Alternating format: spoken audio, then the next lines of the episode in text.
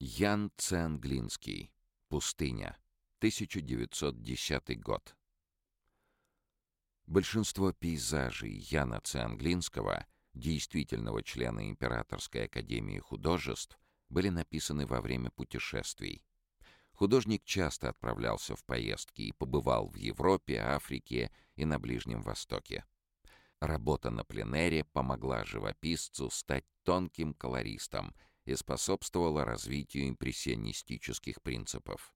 Правда, свободный динамичный мазок, заметный во многих картинах художника, был еще и отражением темперамента Цианглинского, о котором Аркадий Рылов вспоминал.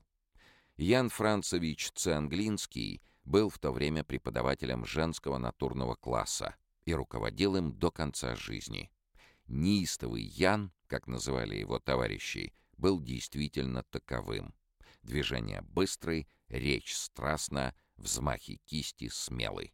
Красивый, сильный, с рыжеватыми усами поляк решительными шагами врывался в класс, наступая на ноги, не успевающим их поджать или посторониться. Пробирался между рядами учениц, садился за чей-нибудь рисунок и образно, с польским акцентом, выкрикивал свои афоризмы с жаром. «Смотрите же, смотрите! Я только тронул, как линия запела. Поет линия.